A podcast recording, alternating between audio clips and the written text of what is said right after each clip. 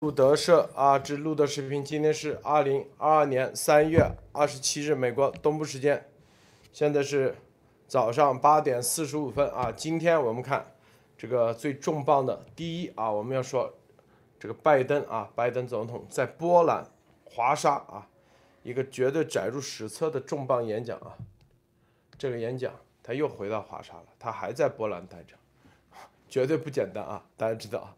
这绝对是一种勇气的象征啊！这勇气的象征，这里面演讲的内容极其震撼啊，可以说是啊，应该是，如果未来啊，未来如果人类十大演讲的话，十大演讲啊，大家去查十大演讲，有里根的啊，有林肯的啊，这个十大演讲有丘吉尔的啊，还有这个里根总统的，有马丁路德金的啊，然后还有这个啊。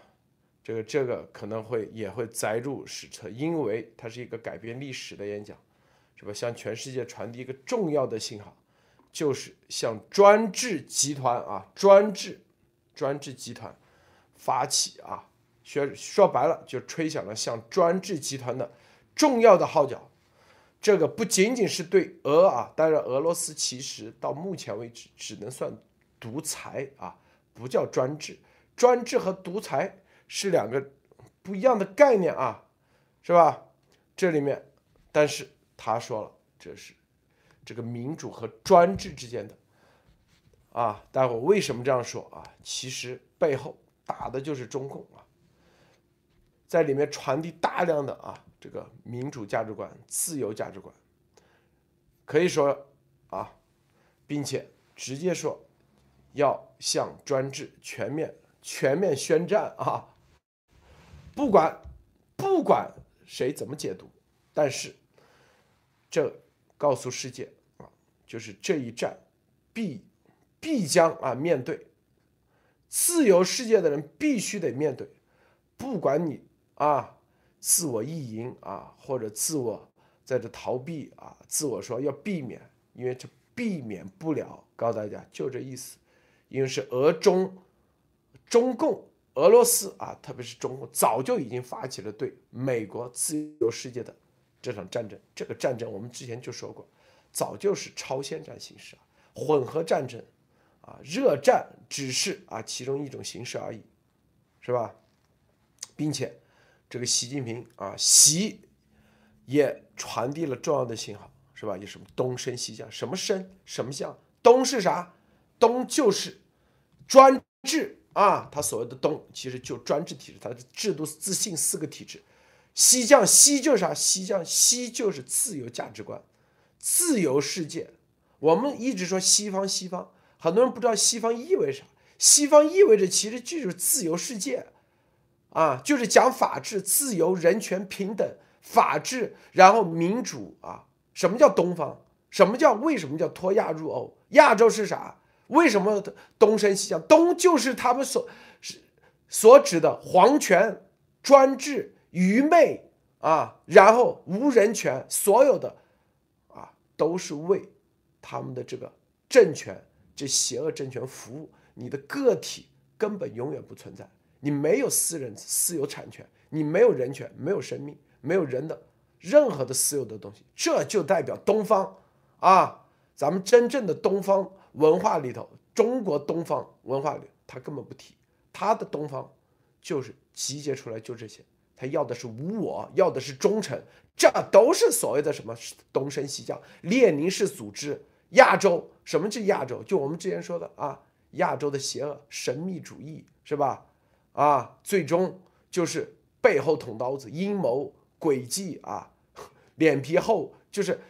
明着跟你啊笑嘻嘻的，背后还要捅刀子，然后还要打着正义的高度，这就是所谓的东升西降，这其实就是专制社会和自由世界啊！因为这这一次不是共产主义，不是意识形态之争，不是共产主义啊对什么自由主义，说白了就是专制对啊自由世界，这是两个世界。两个生态圈之争啊，两个生态圈，所以你看看这个拜登的这个演讲啊，可以说是绝对的啊。这个当时当年希特勒啊，就是当年丘吉尔的这个演讲是说的什么？对希特勒法西斯啊这种定义重新定义啊，因为那个时候当时的人很多人也看不清楚，根本就看不清楚，还以为希特勒的法西斯这种啊国家啊民族社会主义代表着人类前进的方向。同样的啊，现在这个普京啊所谓的新欧亚主义啊，结合中共的什么东升西降专制这种这种。它不叫意识形态，就是一个这样的这种人类社会的一种邪恶集权啊，集中体啊，他们还到不了意识形态的这种价这种高度。我告诉大家啊，是吧？在这种情况下，他们想，他们已经向世界发起了进攻啊，难道啊还不允许世界有人回击吗？还要等着让他们啊把这个就像香港一样啊，然后你沉默。你所有的自由世界全部沉默，啊，然后说啊，为了避免跟他们怎么怎么啊，我们又躲过了一场战争，我们躲过了核战争。我告诉你啊，你这次躲，下一次你就他就知道，因为这些他永远啊，他这种他不可能退缩，不是退缩，他不会退步的，绝对不会让步。拜登这一次演讲，真正的看。真正的看清楚了啊！我们真正看清楚他的这种国际地缘政治以及这种历史观，以及他的真正的这种价值观，绝对啊！我这个在这个时候能这个演讲的所有的内容集合起来，集合起来，他看清楚了这个这里面这俄中他们要的什么，绝对不是乌克兰啊！这待会我们深入的讲，深入的讲。第二，我们说啊，秦刚说啊。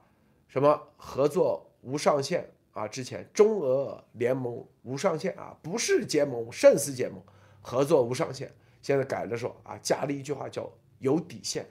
但是大家要知道，中共的邪恶就邪恶啥？任何东西啊，往回找，找完以后他就可以不认账。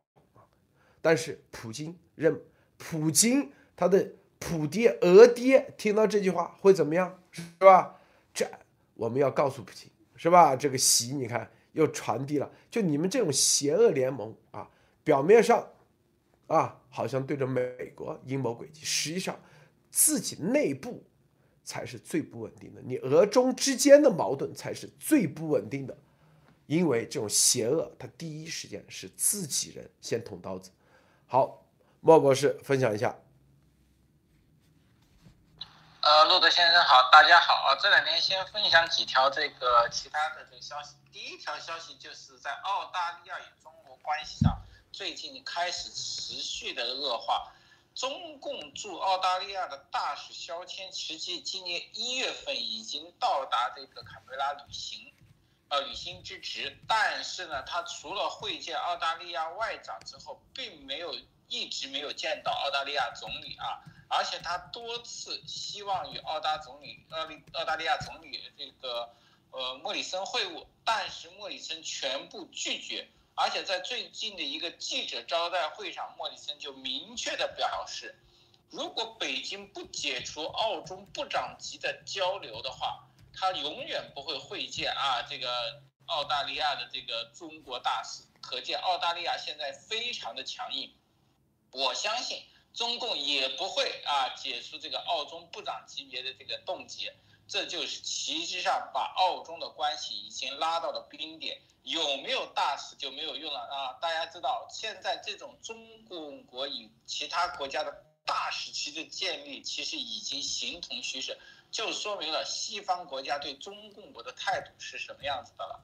还有一点，这两天华尔街持续开始发威了啊！它的发发威是从另外一个侧面，比如说《华尔街日报》就专门刊文说了一件事情：俄乌开战之后，全世界的粮食啊大涨，造成了粮食性的短缺，是对全球进行了这个粮食的危机。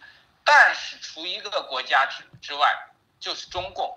中共在俄乌开打之前储备了全世界一半的小麦和百分之七十的玉米啊，说明中共非常清楚未来将遇到的状况，也其实暗指是什么？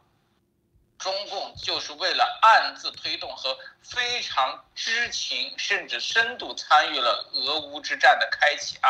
这一点上，现在全世界都已经非常非常清楚了。中共并不是说是中间派，他就站在啊俄罗斯一边。莫博士，这一段这一点，我们之前不是做节目专门说过吗？对，专门说俄罗啊中共储存了百分之几十的粮食，就是为了准备战争。是不是？对，现在华尔街亲自站出来，拿着数据表来揭露，哇，这一点上是非常厉害。因为我相信，其中华尔街的人在里面也帮助中国走了很多东西，因为他买大批的粮食，必然有这种资金的交流。可见现在中共在美国的深层次都要跟中共脱钩了，这真的是件好事。呃，这里面再说一个小事，就是说拜登的啊，这里面我不得不佩服拜登的一个高招，就是。美国天然气在欧洲的通行。啊，今天这个整个澳洲呃，整个欧洲跟这个美国签订了一个天然气的协议啊，欧盟将在今年年底向美国至少采购一百五十亿立方米的天然气啊，以替代俄罗斯的。啊，未来美国将持续增加其天然气出口到。欧洲，而且由于它的价格较贵啊，欧洲还要面临一个问题，就是欧洲要大肆的提高这个价格，同时和基建设备。实际上，这次购买天然气转向于美国，欧洲实际上要面临一次巨大的阵痛。但是这更加说明了这次转向是不可逆的，欧洲宁愿承受这个痛苦，也要把天然气最终转向，特别是其。最大的这个天然气进口国德国，说明整个欧洲已经铁了心了啊，跟俄罗斯划清，而且是什么，不受制于俄罗斯的能源战。这一点上，美国其实获得了一个巨大的胜利。这点我们要记住，这个行这个行为就是向欧盟推广美国的这个天然气，实际是特朗普啊，川普总统当年一直的。川普总统使了非常多的招，亲自跑欧洲制裁北溪二号，甚至暂停所有北溪二号的管线，最终都没有把美国的天然气打进欧洲来替代。他当年还直指啊，欧洲只是是什么喜欢俄罗斯廉价的天然气，不愿意给自己煤油买。现在拜登不需要自己游说。普京啊，就达到了这一个目的，让美国全面替代哦俄罗斯的天然气进入欧洲。这里面我可以看得出来，拜登这个方面绝对是太狡猾，太狡猾，而且这个后招真的很。大家想过没有？北溪二号花钱建好以后，居然没有液化气卖了，哇，这一点上真的是让俄罗斯真是大吐血啊！欧洲这次也是面临了一个巨大的教训，可见。拜登这次出访欧洲并不是非常舒服。其实欧洲人是什么？用阵痛和短痛来代替未来的长痛，也说明这次欧洲战队的坚决和这个什么铁了这个心。这一点上，我看的这次啊，拜登的演讲也会体现这一点。好的，路德，我今天先分享到这里。好，我们说说啊，这个拜登演讲啊的这个背景啊，昨天啊，其实在二十六号的时候啊。这个俄罗斯杜马议员叫做谢尔盖·萨夫斯加诺夫，啊，在议员会上说，作为全球非军事化和去纳粹化军事特别行动的一部分，俄罗斯应该现在立即开始要对波兰、爱沙尼亚啊、拉脱维亚啊、立陶宛、波罗的海的国家，包括芬兰和哈萨克斯坦进行全面进攻。是不是验证了咱们之前所说的？这在在俄罗斯杜马做铺垫啊？这次说白了，我告诉大家，所谓的乌克兰只是他的局势中的第一步而已，是不是？任何啊，就是任何啊，所以你看，走到现在，我们之前说他绝对会进攻乌克兰啊，有人说啊不会，百分之百不会啊，就被普京的话给忽悠了。当然了，有很多都是跟中共在一起的。那个时候在进攻之前，中共说啊，美国造谣。你看，普京说我只是在边境啊，在这里干啥？在做演习。你们紧张啥？是不是？他就是想打个措手不及，是吧？幸亏提前得知情报，最终啊，你看普京的所有的计计划一步错，就步步错。我告诉大家啊，时机很关键啊，就多拖了十几天。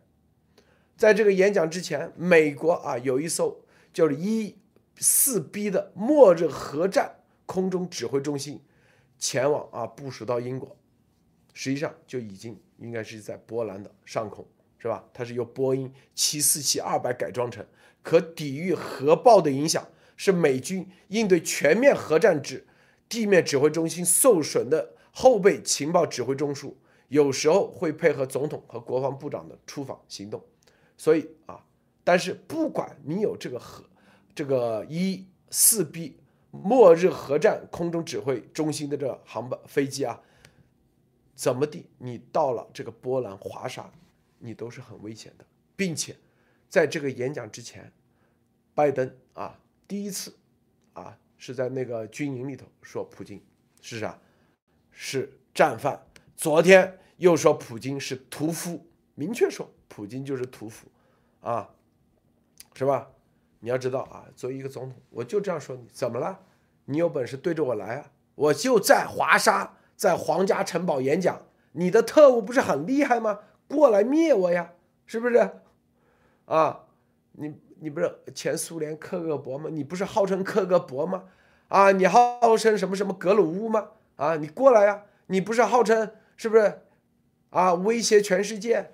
是吧？所有的总统威胁全世界所有的领领袖都在这里不听他话，他用他的什么神经毒气，是吧？然后各种啊暗杀，没问题，只管来，是吧？说完有事没有？没事，是不是？就跟那丫头一样，天天吓唬人的这帮人，是吧？不需要，因为自由世界，你灭一个拜登，你也灭不了整个自由世界。拜登的在这这的这个演讲啊，选的专门就是皇家城堡，这是啥？这是啊，波兰啊上一届的教皇，在一九七八年十月份当选的波兰教皇。那个时候，波兰还属于啥？属于东欧啊，还属于前苏联的控制之下。教宗当时叫若望保罗二世，来自波兰的人当教皇。在一九七八年，大家想想，自由世界多么宽容啊，是不是？然后他后来还说到奥尔布莱特，三天前去世的，捷克的难民，在美国当国务卿，啊，东欧国家的波兰人，还是当时在前苏联统治下，到罗马当教皇，这就是自由世界，这就是一种包容。你啥时候中共国让一个日本人啊，或者别说日本人了，让哪怕马来人啊，或者是啊台湾人吧，到你那里当个总理，你能做到这，你才能说你有这个资格挑战自由世界，否则你永远没有。美国的自由世界，它的罗马的所有的基督体系。是吧？是上千年这样走下来的，经历过多少次这样融合啊？在苏联时期，我就是让一个是吧？别人就是选中来自波兰的啊，当时的大主教来做教皇，别人就是这么牛啊！就是说白了，就相信绝对有这个知道。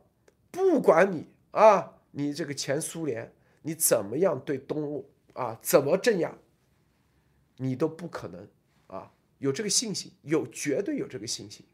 任何一个教皇啊，我告诉大家都是非常有争议的。你们去看啊，绝对有争议。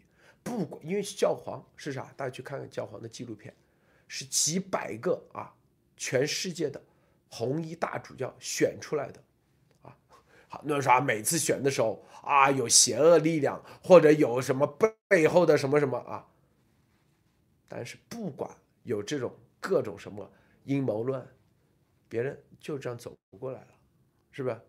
啊，走到现在，就是让你可以容忍你波兰的人当教皇，就这一点就已经足够了，就可以容忍奥尔布莱特做国务卿，就这一点足够了，是不是？你再怎么攻击这攻击那，别人能做到这一步就已经，你能不能做得到？就这么简单，是不是？所以啊，任何人不管攻击拜登怎么的，你能不能做到在这个时候你去华沙，啊啊，你面对的不是恐怖分子，面对是俄罗斯。现在普京绝对的啊丧心病狂的，之前还说你是战犯，你是屠夫，就跟你个人结仇绝怨，说白你有本事对着我来。拜登此举其实啊，正常一个人大家就是说白了，就是一个信念，视死如归，就是你你敢对我没问题啊，你把我们拜登灭了没问题啊，然后。全世界自由世界清晰的看到，联合起来就彻底把你灭了，是不是？这做诱饵啊，说白了就是让自己去做诱饵的啊，看明白没有？然后这次演讲，他用一个说“不要害怕”这句话是当时啊，若望保罗在一九七九年六月当选教皇第一次回回到。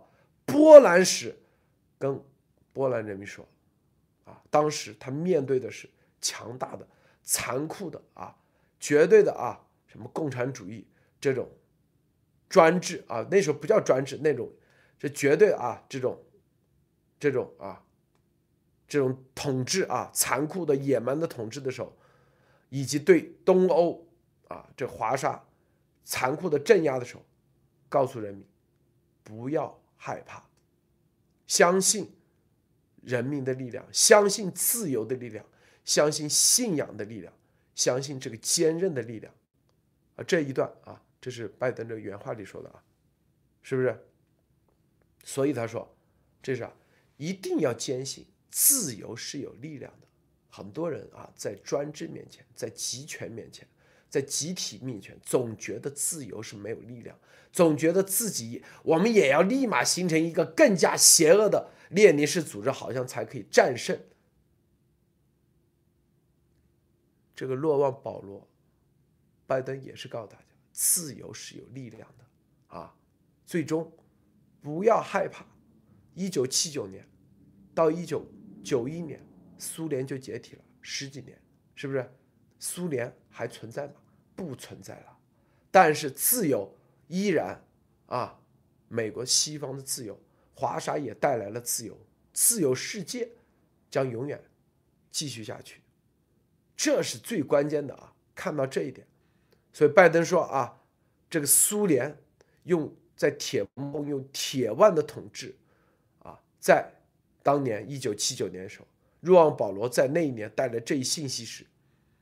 而后一年以后，团结工会在波兰站住了脚。虽然我知道他今晚不能到场，但在美国和全世界，我们都对啊瓦文萨心感心存心存感激。让我想起了哲学家哲学家科尔凯郭尔那句话，这句话啊，信仰在黑暗中看得最清楚，而这些都是黑暗的时刻。信仰在黑暗中看得最清楚。这句话真的是说太好了，很关键啊！这个茂博士，呃，路德先生刚才说了那么多，基本上可以看到，拜登的这次演讲其实不是他个人的演讲，这个其实代表了现在是美国所有仍然要做自由和民主国家的一个核心的声音，就是他代表的是整个美国的声音啊。这跟以前拜登的其他的演讲实际是不同的，他是整个把自己现在化身为美国的代言人来说这句话，所以说我觉得很多时候我们喜欢用一种带有色眼镜，由于拜登的以前的啊不业不佳的这个经历来看待他，现在这时候其实我们应该注意到一点，就是说我们开始看人不能看得太过分黑白分明。不是说没有黑白，而是这个世界上你不可能或不，基本也没有纯黑和纯白的对立。你不可以找到一个绝对的正义去代表我们，或者是带领我们去灭绝黑暗。这就是我们当时说的，美国两党都有问题。而两党中最大的意义是两党联合灭共，这个才是重点。那么两党里面所有灰暗的力量，只要他罪不至死，只要他不是跟中共沆瀣一气，他就有可能成为灭共的力量之一，不可以一锤子打死。所以说，我对两种极端的状况是不大呃。欣赏一种是什么？绝对这个悲观，就是说比我还悲观，就绝对悲观。只要这个人有一点点瑕疵，像拜登这种人，他跟中共合作过；像华尔街，他跟中共以前有过勾兑，他就不可能反共，他永远会在黑暗的这一边。这种实际上不是不正确的。大家现在看到，中共跟普京咬着牙更恨的人是拜登，而不一定是川普。对。第二种是要绝对正义的人。这个人无瑕疵，从出生到现在全身散发着光明，没有一点点瑕疵，这种人才能带领。但是大家会发现，这种人实际本身不存在。即使像川普这种，他的信仰，他对美国为先的主义，在对中共和俄罗斯对世界侵袭的时候，实际上不是说不对，而是时间点和空间不对，他出在了一个不大合适的一点上。就像我刚才举的例子，他对欧洲的这种天然气是美国，但是他脱离了一个整个的政治框架，就不但没有成功，还会失败，而且造成了欧盟跟美国盟友之间的啊分歧。现在可以看得出来，当你对方有一点容忍的时候，当有一点点开始对对方开始叫做融合和感知的时候，有时候反而会看清楚一点。就是这个世界，我相信没有绝对白和正的人，因为这世界上现在没有圣人啊，只有圣人是完全正义和纯光明的，没有。那么我们要灭共，就必须什么？面对黑暗。你只有面对黑暗，我相信拜登现在能站到这里反共，他必须做的一件事情就是，当时年或当年他与中共合作的那些丑的事情，他必须切割。甚至自己要赔偿或者致歉，他才能有今天的地位。大家不要小看拜登，这里以为说一句反共的话，他以前的事情就抹黑了。美国是不这样的，大家去看看美国的很多的言论，这些人不因为拜登而反共，而轻视拜登，而或者是什么放弃拜登，仍然紧紧的监督着他的行为。这就是一个美国。他不会相信一个人完全为善，也不会相信一个人完全为恶，这才是一个体系。任何人都有什么改过和走正向的一点，拜登现在做的这一点。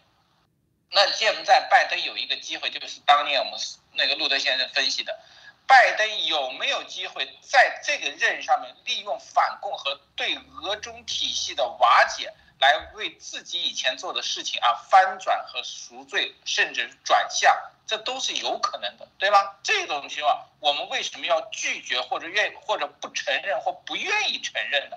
这都是可以。而且我相信，随着大势东西，有可能我会看到川普和拜登在某个方面会联手或者共同。大家可以看到，实际在大方向上，他们两个人只是方式不同。其实现整个方向都是一致的，这一点上我相信欧盟在经历了我一段跟中俄啊亲密啊深刻交往之后，也会经历这个阶段，从灰暗中看清楚黑暗，然后慢慢转向光明。好的，这个两党联合灭共啊，记得咱们一月二十号，二零二零二零二一年一月二十号，我们。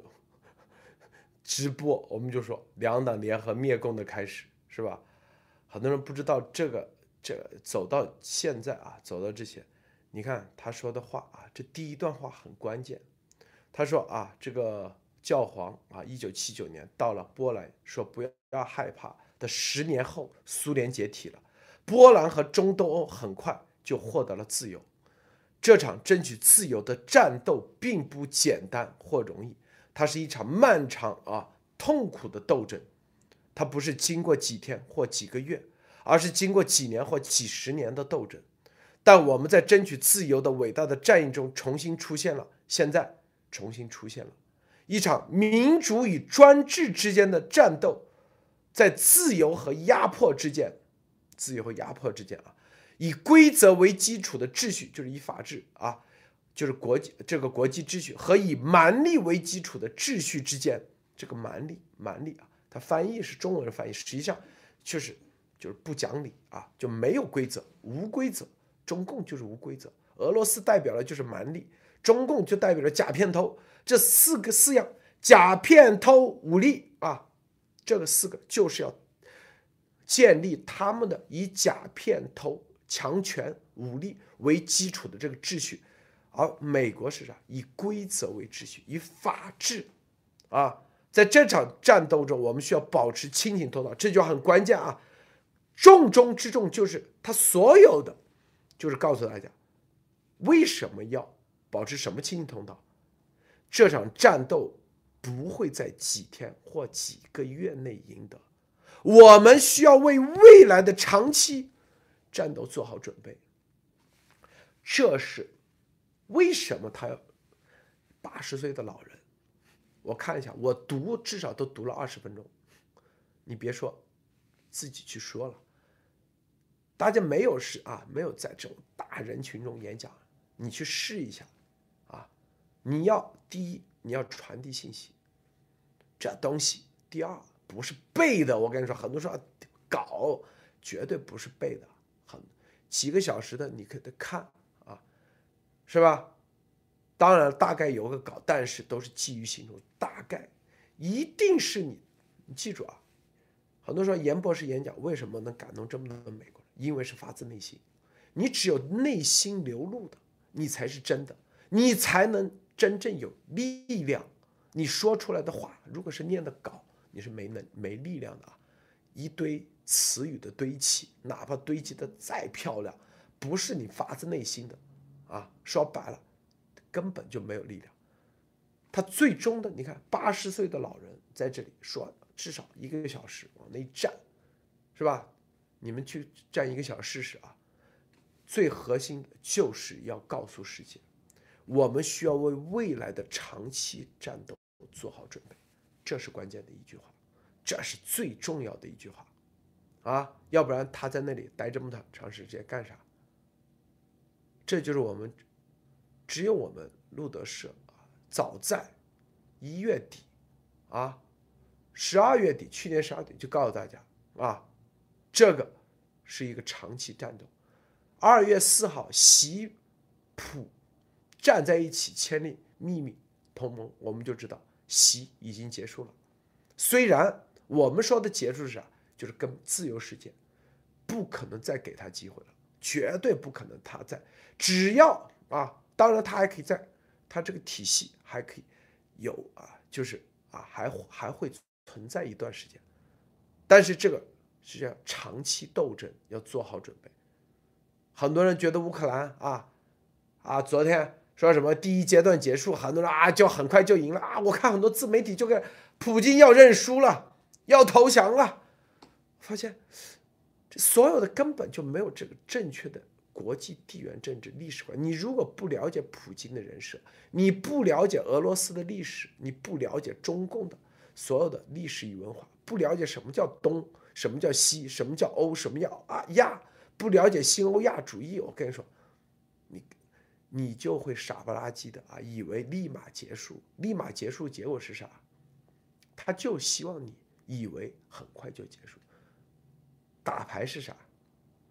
啊，就跟打德州扑克，你以为你赢定了的时候，你全压，实际上你根本没赢。你全压的时候，你就已经死了，就跟炒股一样，是吧？啊，你手上有一百万美金啊，你看我一定全压，下一把一定。你全压的时候，当跌的时候，你根本就没有机会翻盘了，你没有机会买买低了。本来啊，你还留着预备队，这打仗也是这样的。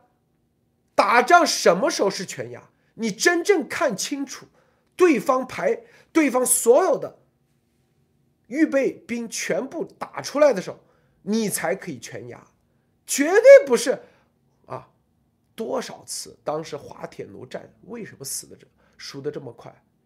不是拿破仑不行，拿破仑突然病了啊，就在那里休息了十分钟，他的手下那个元帅啊，就全压骑兵全上，最后被尼古拉什二世的那个啊，原来还有一支旁边有只预备的，突然杀出来，你手上已经没部队可调了，一定要，这就是我们做节目。啊不管啊，这个战争没出来之前，还是去年年底，告诉他为什么我们说啊，粮食，中共储备这么多，我们两两年前就告诉大家，啊，这都是信号，懂的人自然就懂。第二点，为什么告诉中共要大家去啊？为什么石油储备要储备这么多石油干啥？第三点，是不是告诉大家啊，这个俄中。的邪恶联盟结盟，也告诉大家，这他们的结盟是精心策划，啊，这种精心策划，它不是一天两天会认输的。我们也早在二月二十四号，我们就告诉大家，战争只要开始，只要对方没有认输，这个战争就不叫结束，哪怕你把他的啊这个莫斯科拿下或者啥。它都不叫结束，因为它还可以，是不是就像当年南京那个，它可以到啊重庆，是不是不结束？别人不结束，他的政府依然存在。所以这个啊，俄罗斯又以有以什么？他的这个民族性是啥？惯很习惯啊，打什么防守反击，打什么韧性的长期的拉锯战，这是他的强项。所以任何人。觉得啊，普京已经输了，普京他还没出手呢。我告诉大家啊，俄罗斯啊，在乌克兰这个事，只是打乱了他的步骤，让他没想到啊，原来他唯一没想到的是，他本来是三天拿下，拿下的时候，西方世界、北约并不会像现在这样抱团凝聚在一起啊。他如果三天拿下的时候，制裁也不会发生，西方北约也不会这么紧张，所有的啊，美国自由世界全部凝聚在一起也聚不起啊，绝对是互相之间啊，说啊，有三天，你看呃，乌克兰他们立马用假消息啊，乌克兰政府、乌克兰人民选择了俄罗斯啊，我们尊重乌克兰人民的，一定是这个结果。这而这三天没有达成目的。最终拖了一个月，让全世界啊在舆论战上看到了俄罗斯的残暴，凝聚的是自由世界。大家知道，自由世界最难做到的一点就是凝聚，战争动员、动员和凝聚，这是最难做到的啊。但是，在这个过程中，如果啊没有提前的情报，没有提前做好准备，说白了，这一次就是。啊，这个普京，无论是舆论战，舆论战重要的，你像所有的啊，这个炮弹打到那里死这么多人，这些所有的你得有视频，你视频来自于哪里？你能发出去？大家知道，在网络战一开始就已经对乌克兰进行了网络战，所有的乌克兰网络都已经断掉的啊，电站都已经断掉了电，居然他在所有的行动之前，轰炸之前是先断电。断网啊，但是依然能够传出去，怎么做到？这就是提前准备。拜登今天的演讲就说了，在战争之前已经给乌克兰送了五点六亿美元的物资以及装备，这就是提前准备。告诉大家啊，这就是很多人说啊，咱们为什么在战争之前一直连续多少天说？俄罗斯、乌克兰说的很多人都不想听了啊，很多人甚至哎呀，这个这个录的节目天天扯着乌克兰啊，是不是？这个铁链女也不关注啊，这个也不关注啊，是不是？为什么？因为我们知道这是历史时刻，我们知道这里头啊存在很多，这里头啊存在接下来发生的重要的事，所以三天没有达到。然后其实被拜登的啊，他的所有的团队打了个措手不及，有效的凝聚了自由世界，欧盟、G 七啊以及北约，这一个目的达到了以后，他今天才可以说这个演讲，告诉大家，接下来不是一天的事情，需要为长期的战斗做好准备。这个长期战斗，如果是只是针对俄罗斯，不是，一定是俄中、朝鲜、伊朗，是吧？现在正在拉拢的他们。扩大的他们的秩序，你说了吗？是以规则为基础的秩序，还是以蛮力为基础的秩序之间的战争？它不叫战争，是斗争。看到没有？这斗争啥？就是不仅仅是热战，还包括各方面的啊秩序之战，然后体系之战，还有啥？舆论战、网络战。信息战、情报战，所有的混合战争，这一次必须保持清醒的头脑。就这一段，我告诉大家啊，他的这次演讲的目的已经很明确了，就是传递给自由世界。不要想的，不要认为啊，你保持清醒头脑，这个很关键。不要以为啊，这个好日子啊，接下来啊，俄罗斯的这种啊，在乌克兰的行动的。稍微受点挫，就觉得很快就结束啊！必须得每个人，你得为自己，你到底选择自由还是专制？但这你看，它是专制和自由之间的战斗。俄罗斯它不是专制，它现在叫独裁体系啊。但这独裁是啥？独裁是共和制，共和制啊，罗马的共和制啊。由于在战时。然后宣布啊，当时就当时让给那时候就把所有的权力给到一个独裁者啊，这个独裁者在战时可以快速的做决策，这叫 dictator，独裁者。但专制和独裁是有区别的，专制啊，是吧？专制是啥？中共就是专制啊，专制。你你像罗马，它叫独裁啊，后来叫帝制。是不是独裁走到了地址？独裁是短期内啊会授权，就紧急状态的情况下，就给你一个权力集中，你可以越过议会去做很多事情，是不是？然后战时结束以后，你就独裁体，你的独裁权力就收回去。他是在美国西方啊，他有的时候是认啊，在紧急状态下他认独裁这个概念的，但是专制是另外一个概念。那是民主和专制之间的战斗。当然，我们深入说啊，这个莫博士分享一下。呃，路德先生说的这里面有一点，就是我突然想到这两天中共和俄罗斯喜欢说的一件事情，就是底线事情啊。俄罗斯一直说我不是侵略，我是什么军事啊，特殊军事行动，我们的底线是不攻击啊民用设施。中共呢，我们的底线啊是不侵犯别人啊，不伤害，我们是有底线的，我们是什么普通的合作，不是军军事合作。其实这里面反映的一个东西就是，越是独裁体制和越是这种强权体制，它的底线实际是无底线，随时可以变动的底线和随时的可以拉低到不见的底线就是无底线。那么这里面我们记得我当我们当时跟路德先做的节目还专门做过一期，就是讨论整个。民主党的就是美国这些亲共分子，或者美国跟中共深刻勾兑的人，这些人的底线在哪里？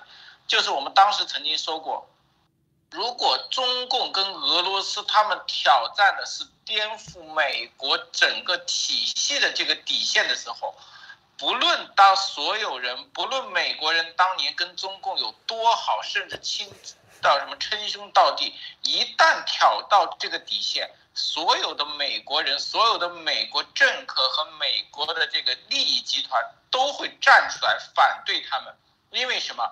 这个才说明美国社会是有底线的。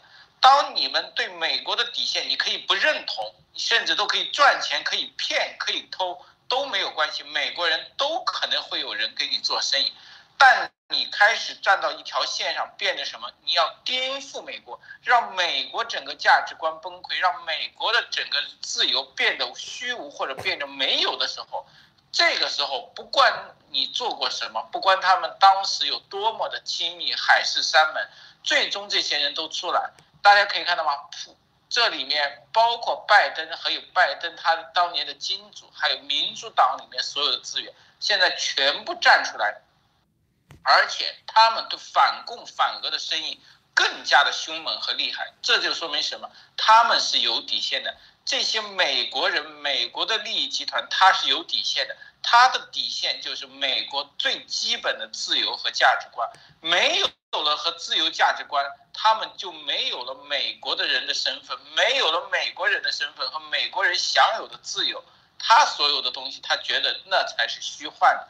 他就要保持自己的底线，还有一点就是我看到德国《世界报》也提出一个观点，正好跟我们当时路德社说的一点，他说中共跟俄罗斯数周前就几乎不引人注目的发表了他们对世界新秩序的共同愿望，加强抵抗北约的合作，在西方联盟现在更加密切和更加合作。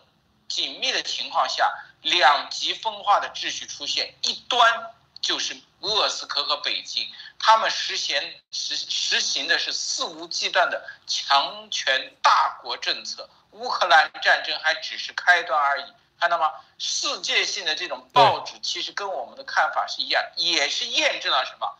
我们所说的不是说我们在这里猜为流量在做。实际是所有西方世界一个共同的价值观，就是俄罗斯跟北京、普京跟习挑战的是整个世界的秩序和价值观。他们这种情况不得不站出来反抗，不得不站出来斗争。好的，鲁德，这个专制主义啊，专制这个它是有一演变的过程的。西方的专制啊和现代啊这个。我们理解的专制，它是有区别的啊。这个怎么个演变啊？就是之前叫君主啊，王国王啊，一个人说了算，越过议会啊，越过。现在中共和俄罗斯是啥？它有议会啊，所谓有人大啊，有啥？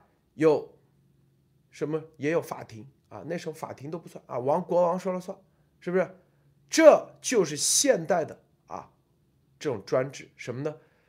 就是用啊，你像俄罗斯是典型的，用什么？用克格勃啊，用这种情报特务机构来控制议员，利用民族主义啊，他们的新欧亚主义形成了一个专制权力，一个专制集权。专制和集权往往是结合在一起的。这个集权它有可能是一个人，也有可能是一个党，也有可能是少数几个人，是不是啊？所有的别的。都是，都是一种一种啊，就是这个摆的花瓶啊，我们叫花瓶是吧？就像人大一样花花瓶。这，并且专制是啥？专制和自由世界和民主啊，和特别是自由世界的一个最大区别。自由世界是有规则，第一，规则它是要通过。民主的方式啊，全民参与的民主，啊，专制上，它有时候也有规则，就跟黑社会，它也有规则啊，但是它的规则是只是几个人制定的规则，就黑帮老大自己啊定的规则啊，但是独裁是比专制是吧？就黑帮老大都没有权利了啊，只有一个人有权利。中共和普京，他现在。它是一个很矛盾的体啊，是不是？所以很多人说普京有没有基础？绝对有基础。这就我刚才说的，俄罗斯杜马议员在俄罗杜马上说的很啊，要开始对这个去纳粹化，叫波罗的海波兰国家要开始去纳粹化了。这啥？啊，这当然都是做铺垫。更重要的是，就是它有重大的民意基础，而这种民意基础由于历史的啊。这这种专制独裁者，他的玩法越来越先进，就是越来越怎么忽悠忽悠老百姓，最终都为他们几个人啊几个人几个一个党啊，少部分人去服务啊，去服务，加入民族主义，加入啊像大沙皇主义，加入斯拉夫民族主义，加入俄罗斯民族主义啊，然后把历史观给它扭曲啊，放到里面啊，然后添添油加醋，中共一样的嘛，民族主义、爱国主义是吧？都加入这些东西，最终啊形成他们的权利啊。一个个人的崇拜，个人崇拜。你看，现在普京不就是个人崇拜吗？典型的是吧？就美国人很多人傻乎乎的还崇拜普京，说阿，普京是新保守主义代表，阿，普京要灭 Deep State，啊，普京对乌克兰那是为了拯救人类，这啥？这都是一种手法啊，宣传手法。最核心的根本的，你关不关注一个个体？你如果关注每个个体的生命，你就不要去轰炸，你不要去那个。中共也是一样，习，你关不关注每个个体？当每个个体的生命啊成为你的这个炮灰和啊这个垫脚石的时候，你就知道这绝对是邪恶。哪怕他打的口号什么人类命运共同体啊，这所有的。接下来拜登，你看啊，下面他说啊，他的一位朋友从捷克。逃离家乡的年轻难民在苏联的统治下回来发言，声援持不同政见者，啊，当时他就在华沙。当时他加入 BBC 啊，叫做奥尔布莱特，后来成为了美国的国务卿。他是一个难民，啊，捷克斯洛伐克逃难逃到当时华沙，然后再从华沙再逃到啊。这个当时西欧，然后西欧加入 BBC 做主播，主要的就是针对前苏联，针对前苏联来说啊，为为什么为自由而战？为什么要那个？最终成为国务卿，美国第一位女国务卿啊，那比希拉里还早，三年前去世，一生都为最重要的民主原则而奋斗。而现在，在争取民主和自由的常年斗争中，乌克兰和他的人民处于前线。这就是美国，看到没有啊？你任何中共，你天天啊什么保守主义啊，动不动啊就是说什么普京，我告诉大家，什么去纳粹，俄罗斯那里最种族歧视俄罗斯有什么光头党？你中国人在俄罗斯，你有地位吗？你俄罗斯什么时候让你中国人啊当一个市长，是不是有机会吗？阿尔布莱特在比尔克林顿时期都可以做到国务卿，就这一点就已经足够了。这这就自由世界传递的重要信号，是不是？你再说啊，别人怎么怎么，别人。是实实在在，在这里，啊，自由世界做出来的。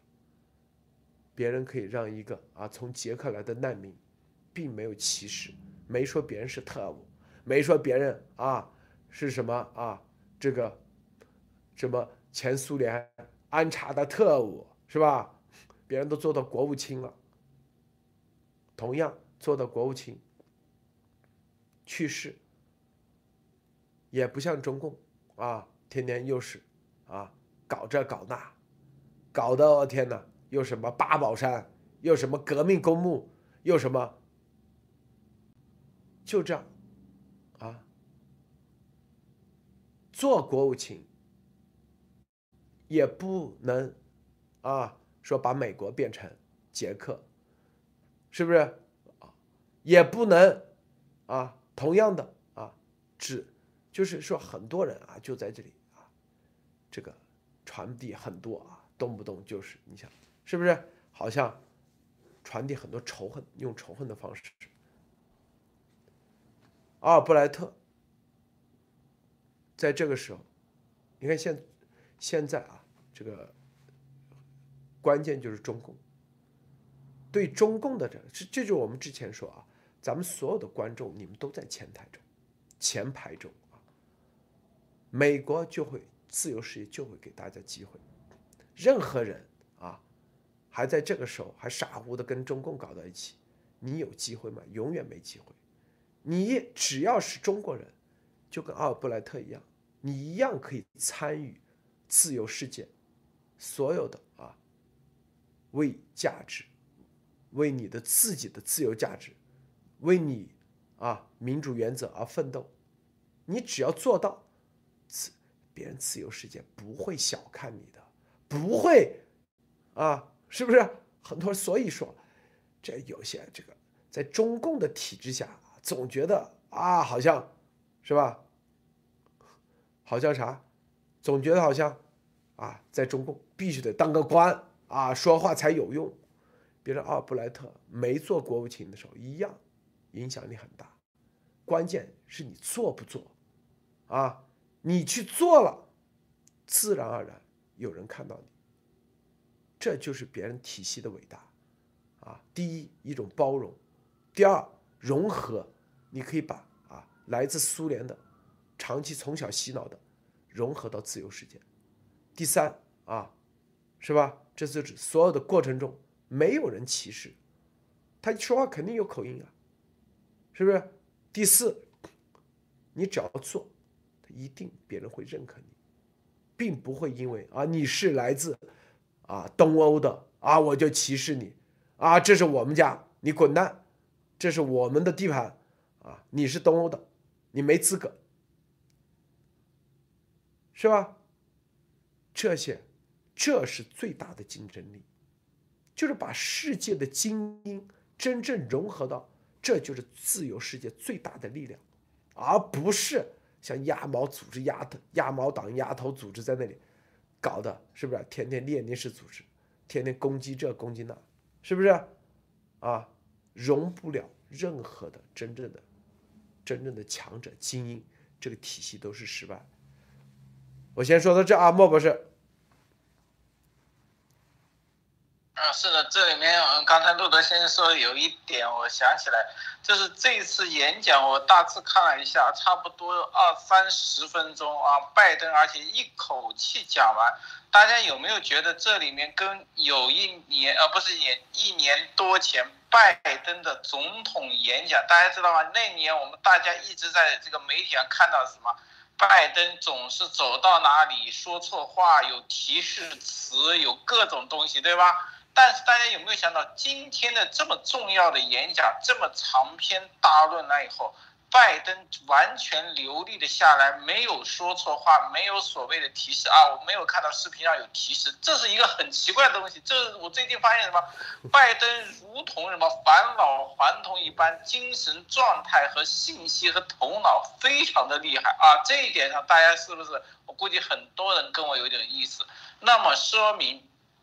拜登现在的状态和政治情绪和这个情情况已经开始非常的明朗化了。我可能大胆的估算一下，甚至在总统大选的时候，拜登都没有出全力啊，都不需要表现的如此精神矍铄和精神状态，靠这种浑浑噩噩就可以啊，骗到所有把共和党啊玩弄了一把，拿到了总统。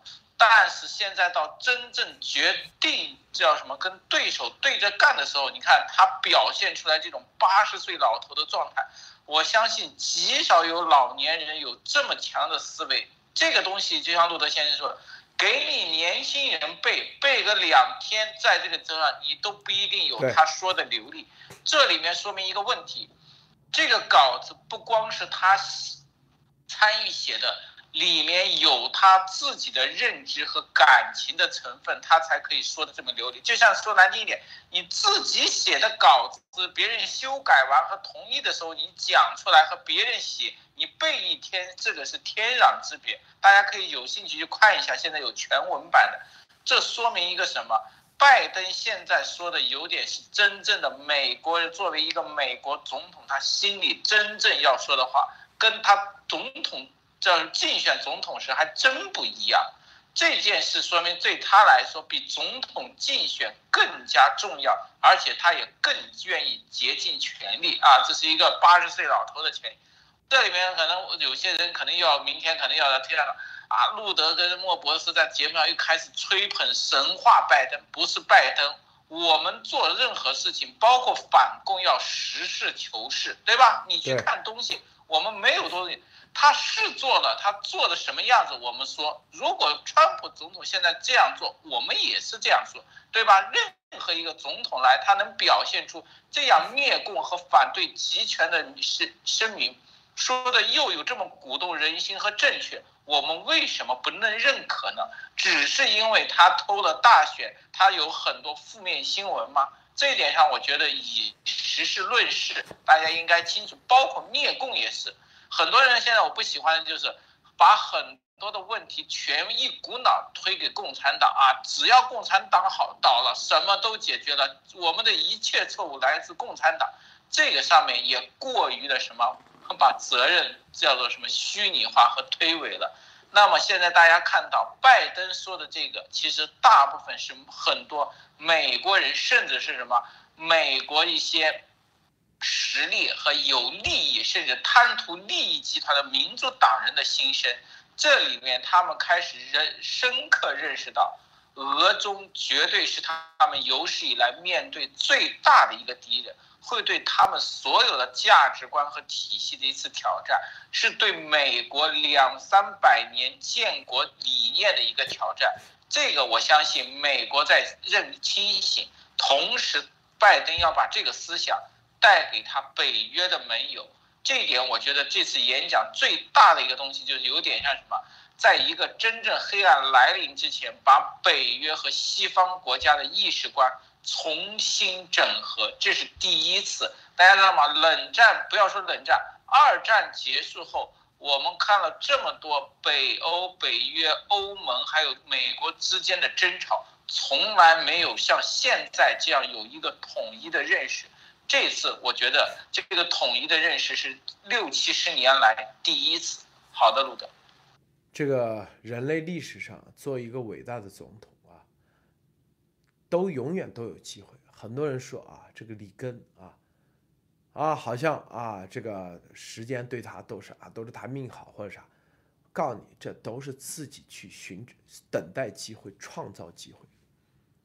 啊，病毒啊，在二零二零年出来，那绝对对川普总统是巨大的机会，是吧？香港事情对川普总统绝对是巨大机会，啊。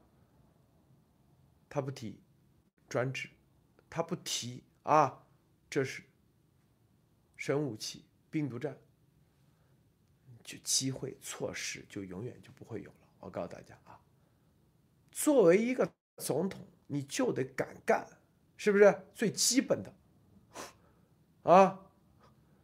啊，然后现在我跟你说啊，这一次对专制的全面开战，把所有的事情。啊，一股脑要解决。如果啊没有这个专制的啊，就知道他这你如果真正的你的你的啊，就是历史观、国际地缘政治观，还有包括啊大的格局你不到的话，你看不到这是一个专制和自由之间的真正的全面开战，看不到这一点，还以为啊还一定还要说。啊，这个咱们避免战争，我告诉你，就是随机主义，那会死得更惨。那你整个自由世界全丢掉，是不是？啊，避免战争，当时英国首相这么多，张伯伦绝对是英国首相，唯一啊，绝对没有唯二，唯一啥都被别人批的臭臭不可，为啥？啊，他说我避免了。避免的结果是死了几千万人。二次世界大战，大家知道，希特勒、纳粹之前实力根本不具备，啊，根本不具备的时候，你就给他那个灭了，或者是遏制住，二战根本就死不了这么多人。二战没有苏联能起来吗？大家想想，苏联不起来，中国能出共产党吗？所有的都是绥靖政策，到现在你所以你必须得有这个历史观，一步棋错，步步错啊，很多你必须得早早做那个，是不是？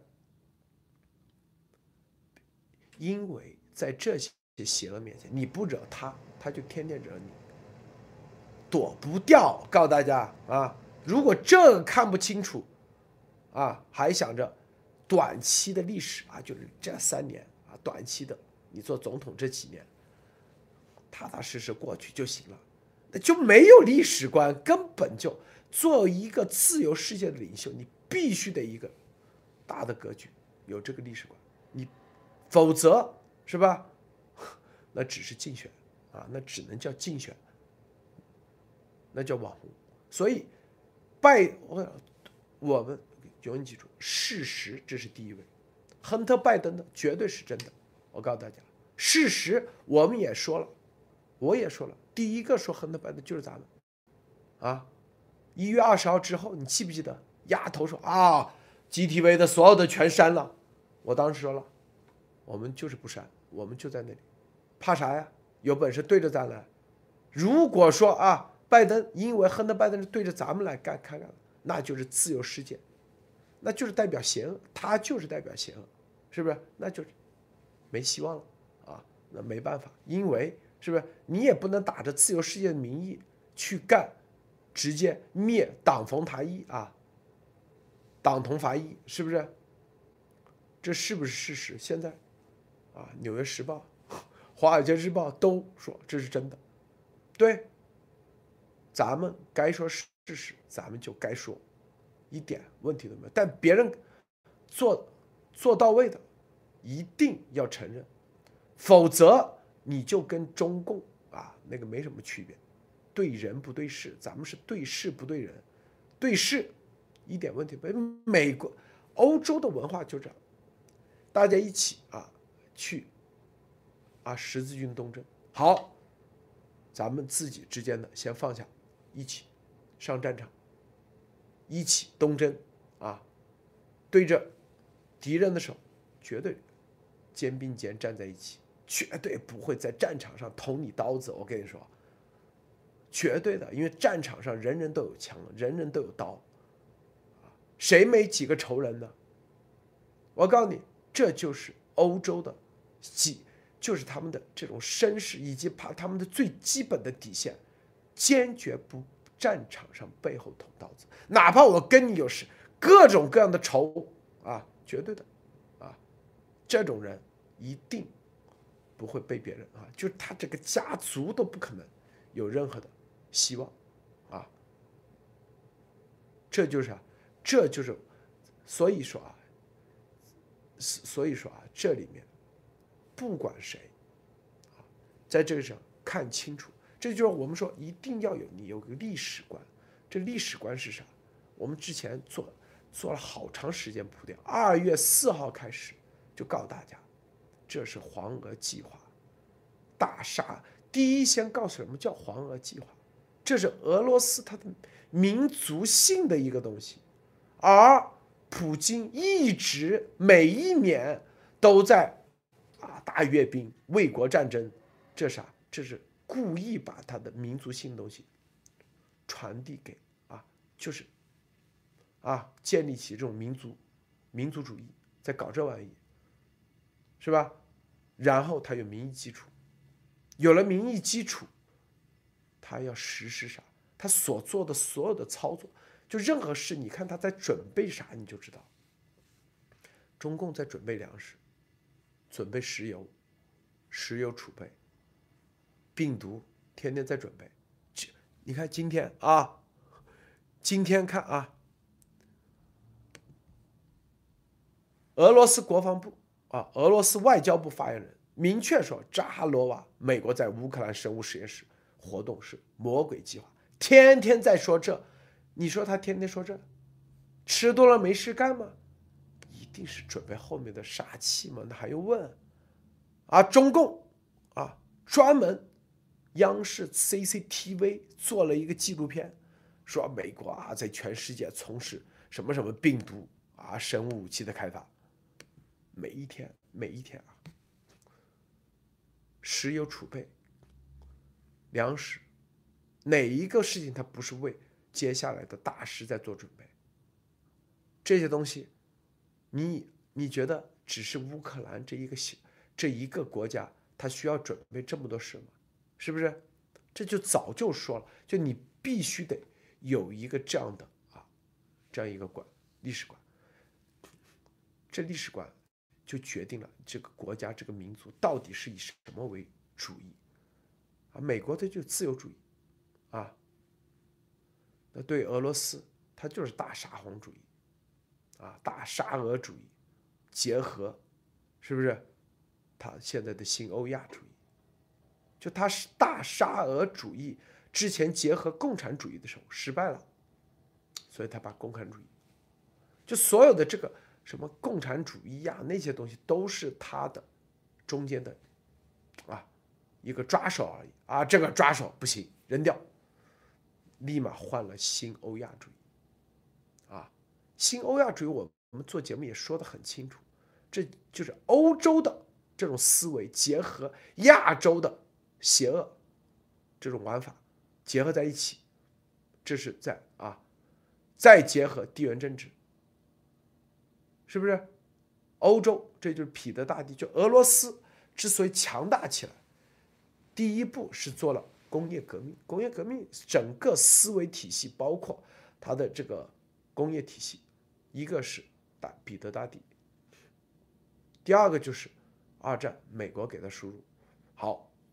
这叫结合欧洲，但结合欧洲以后，他发现他们的民族性跟欧洲竞争，无论在创新能力，还是说啊手工艺人，还是小小小的这种，比如做模具啊，因为他们太粗犷了，俄罗斯人跟他的生活文化，包括是他的整个的有关系啊，他的地缘政治，这个就跟地缘就是一方水土养一方人有关系，跟地缘政治有关系，地缘有关系，所以。俄罗斯的东西觉得粗犷，啊，大，然后啊就是耗油啊，但是在市场上根本无法推广下去，哎，他就要跟欧洲竞赛，他根本竞争不过，那他必须得找出路，他的出路，哎，他发现跟亚洲，你看中共国啊，天天找亚找俄罗斯。要这个什么苏级的发动机，要这哎，他说哎，这个跟他们结合，中共国没创新能力。俄罗斯虽然跟欧洲比创新比不过，哎，但是跟中共比，分分钟绝对赢。再结合中共啊，中国人的这种啊，这没有创新，但是它具备啊，在基础有一定基础创新下，它升级它的手工，哎，手工。这方面厉害，哎，这个结合起来，发现不错。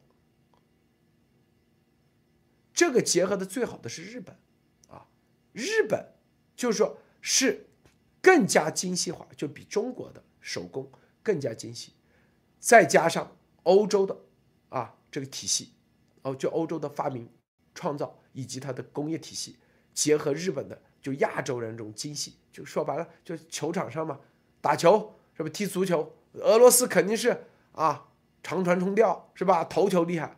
日本你看，全都是快传球啊，哎，脚下功夫细致细腻，但是啊，有一定的啊，有一定的什么，就是说这种神来之笔。但是那比起南美，南美就是纯粹玩神来之笔，玩天赋的，绝对玩天赋，巨大区别。是不是？所以美日结合结合的是这个体系里最好的、最优的啊。美国是啥？因为美国融合，所以呢，它体系里它创新能力强，就是它很多天才、天赋的人。美国是绝对啊，因为它这个体系里头就自由世界嘛。因为你要知道，产生天才一定是啊，越自由，就是种族越融合，它越容易产生天才。天才就天赋，天赋就创新，是不是？你民族越单一，它越难产生天才啊！这是，这是啊，这是一个规律啊！告诉大家，有有有这样有文文献记载的，大家去。所以它美日的结合，日本这个做工啊、手工啊，并且专业啊、精细、讲诚信，这是美日这种结合，那绝对的啊，是这个优点上最核心的东西结合。俄罗斯看到了，得跟中国和结合，虽然不如他们那个，但是怎么地啊？中国缺乏创新，就亚洲创新上稍微缺乏啊。咱不说日本不好啊，我告诉你，这是历史的原因结合的，因为咱们自古的儒家思想啊这些东西有关系，也并且民族性也比较单一啊。我说的是，但日本的创新呢，绝对比中国要强很多很多很多很多啊。但是我说跟美国比啊，最最优的比，是不是？所以他就他发现，哎，新欧亚主义好啊，我得跟中国，是不是跟美国来拼？就这概念。对西英国制度的香港也很好，对这种结合。所以对中国人来说啊，你到底要和谁结合？这个是很关键。这个莫博士啊，分享一下。是的，实际上大家知道，真正的在东亚地区跟中国人打仗，俄罗斯基本上没有，包括苏联阶段中一直是占优的。但是真正在东亚地区吃过大亏、被打过的啊，就是欧洲人在亚洲战场被亚洲人打败的，还真就只有日本打败过俄罗斯。对，所以我那天看看了这个杜这个杜金的这个新欧亚这个主义的时候，会发现里面有一个很奇怪的观点，在杜金这种人眼里，他的欧亚的俄罗斯联盟的第一选择不是中共，是日本。他认为日本是最切合俄罗斯的这种情况和形势，和最能互补啊，跟俄罗斯互补，以提供跟美国相抗争的能力。就是我觉得跟刚才路德先生说的有点相似，就是说什么，俄罗斯的这种粗大矿加上这个日本的精细，有可能对西方产生一种什么对立的能力和技术之光。他靠什么？数量和精细的加工来挑战这个欧美的这种创新的这种科学优势是有可能的。那么这里面最近不行的就是什么？日本已经非常认清楚了一点啊，这点上不得不什么？俄罗斯退而求其次，把中共作为日本的替代加入了其欧亚联盟。但是我觉得这两面核心的部分其实都有偏差。中共以为俄罗斯可以保护它，或者成为什么主要的什么前面的盾牌。俄罗斯以为中共在技术和这个能力上能互补，帮助俄罗斯拉近与欧美的技术差距。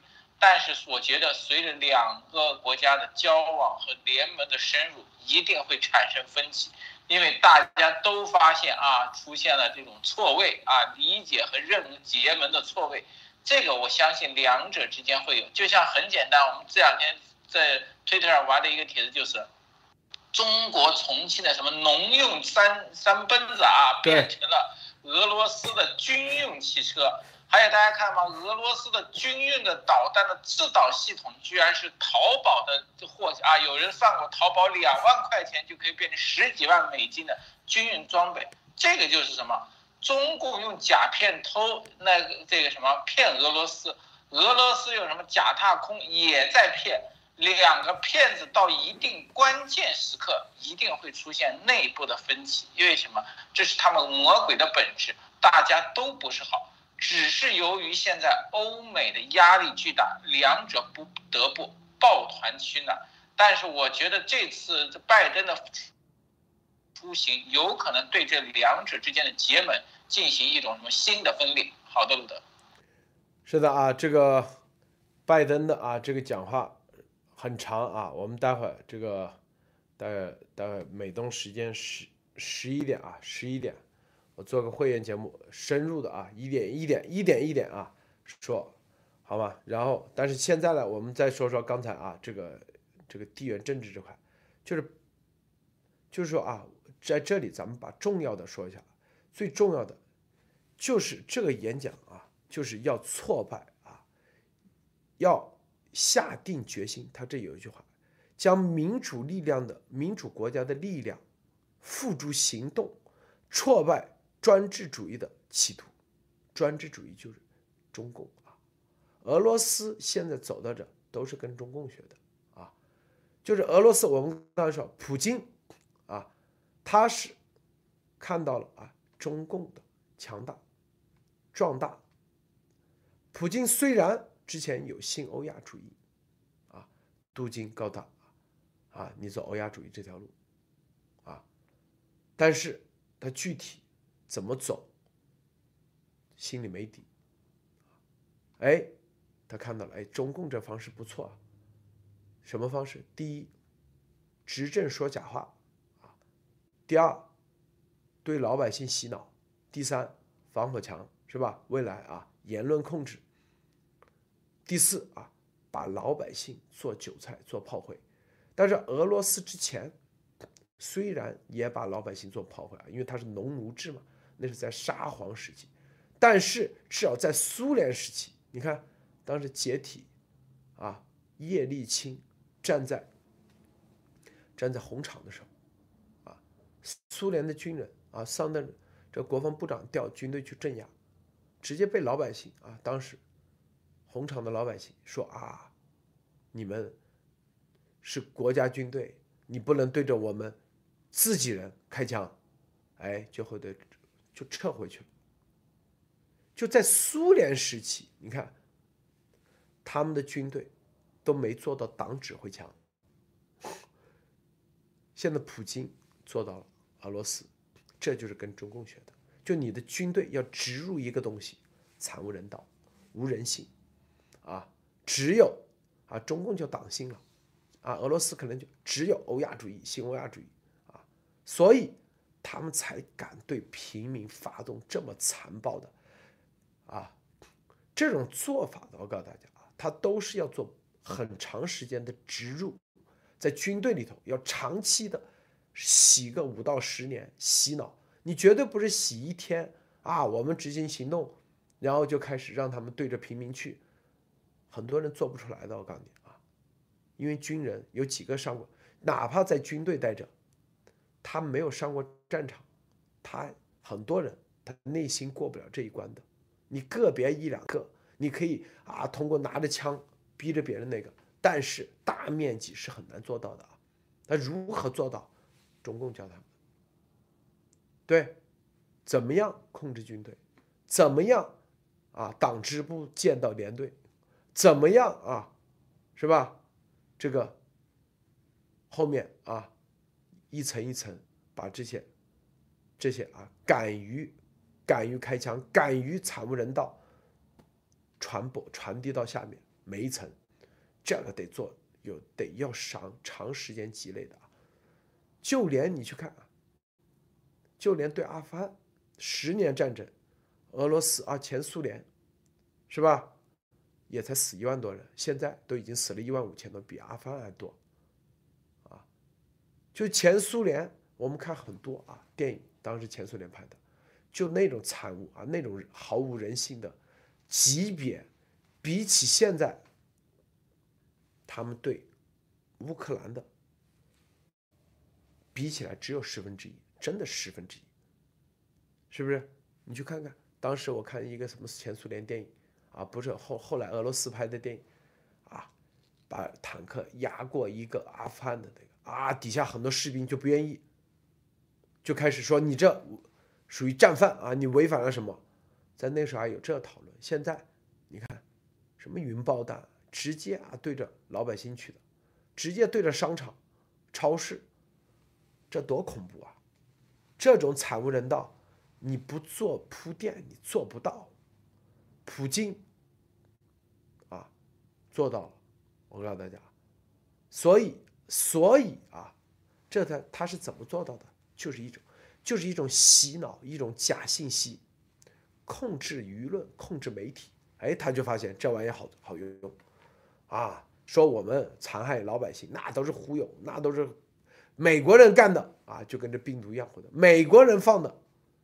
反正党内啊，就是国内有人讨论，你是敌人啊，你是特务，哎，这招管用，他就用这方式，这都是中共教的维稳啊。禁言，啊，然后舆论管制，哎，这方把所有的责任全推到对方，死了人都是对方，云爆弹都是对方干的。他学了这一招，这就是你要知道，俄罗斯人啊、欧洲人、白人啊、美国人，他们都很简单，因为他们没有经过这种，从小没经过这种训练。就你跟他说，就是我那第一次我跟班农说，我说啊，这是中国政府他们做的生物武器，在他们的概念里头，政府不可能对自己人用这玩意，这是他们，就说白了就是。就他就没这个概念，就是没这个意识，就跟咱们中国人一样，是吧？啊，这个说啊，去去到，比如说啊，去见到什么这个非洲啊，有些地方咱从来没见过啊，还还有这种生活方式，你从来没这概念，所以他学会的是啥？因为这样的话，俄罗斯人更容易洗脑。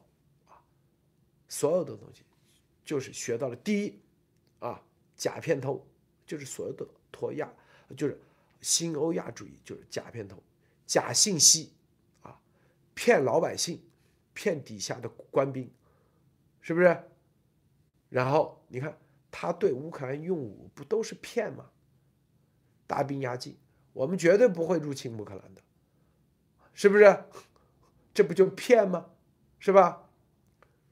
然后假是啥？假信息，这都云爆弹都用了多少次了啊？这都是美国人干的，是不是？美国人对着啊，为了啊什么亚亚速营啊，纳粹主义，为了啊那个故意制造的灾难，这不都是假片头吗？就比纳粹还要纳粹，我告诉大家啊，比纳粹。好，这个待会十一点啊，咱们咱们会员节目再继续深入的说。好，莫博士最后再分享一下。啊，好的，这里面我就多说一点吧。大家要注意到一点，就是拜登说出这句话来和做发这个演讲，不表示说是什么，是整个啊，他从早就有，就是说。在面对这种黑暗这个时间段的时候，总会有人站出来，而谁在这个点能把握住这个机会站出来，谁就可能成为这个时间点的这个关键人物和逆转的英雄式的人物啊！这个总是在战乱中有英雄。当年两年前，川普总统有机会，他没有啊，今天居然是拜登出来把握这个机会了，不能不说是一个非常有奇怪和这个。叫做戏剧性的东西，而且这里面多说一点，就是中这里面拜登提到，当年从苏联出来的很多人对苏联冷战的解体其实做出了巨大的贡献，也把握住了这些机会。那么华人这次能不能在这次中俄联盟的邪恶之下有出来啊？能把握住这机会，也是对未来中国的这个民主走向是非常关键的。好的，路德。好。谢谢莫博士啊！谢谢诸位观众观看，别忘了点赞分享。待会十一点咱们会员节目见，再见。